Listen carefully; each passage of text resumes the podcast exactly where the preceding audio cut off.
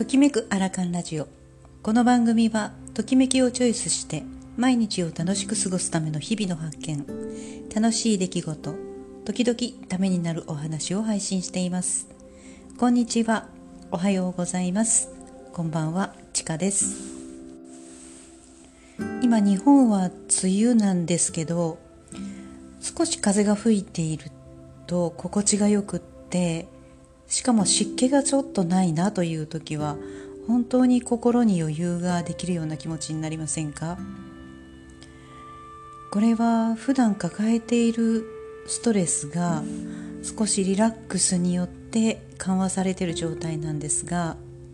自然の中で見る花とか植物には波動のようなものがあるんですね。で部屋に少し生きた花や植物があるだけでも穏やかな気持ちになるものです。最近お客様とも話題になるのがやはりコロナ禍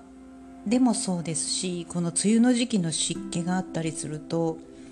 気持ちの余裕がなくなってついイライラしちゃうというお話もちらほら聞こえてきます。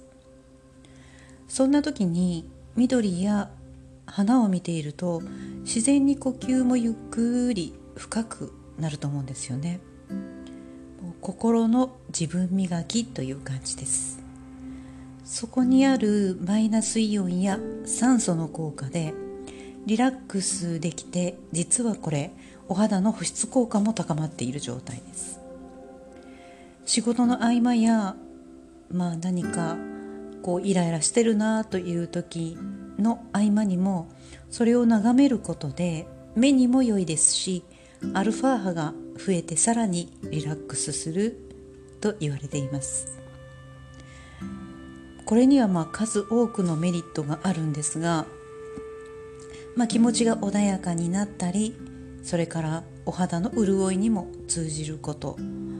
以外にも病院などだと補助治療薬として術後の病室にも置くようです。息が詰まった時イライラした時デスクや部屋の片隅に置いてアルファ波を増やしてリラックスしませんか？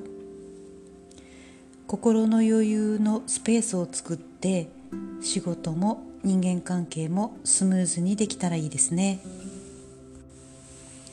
今の時期ですとコロナ禍でのストレスもありますし気温の寒暖差のストレスもありますしこれはま自律神経が乱れていることが原因になったりします。そしてお肌にとってもこれはま大敵になるわけですけれども最近お腹の調子が良くないんだという話も聞くんですがこれも内臓や血管などの働きをコントロールするのが自律神経。になっているからなんですね。まあ、このお肌が少し荒れやすいとか乾燥を感じる以外にも自律神経が乱れてしまったことで起きることの中には肩こりとか目の疲れ手足が冷えたりする時もありますし、まあ、夜眠れないということも出てきますそしてめまいや立ちくらみこれを感じたお客様も数名サロンでも出ているんですね。とにかく今はスマホとかパソコンとかすごくそこからの情報でもう頭の中はパンパンに情報が入ってる時なので少しでも視覚から目から入れる情報としてこの植物や花をめでるということでリラックスを招いてあげるというのはすごく有効な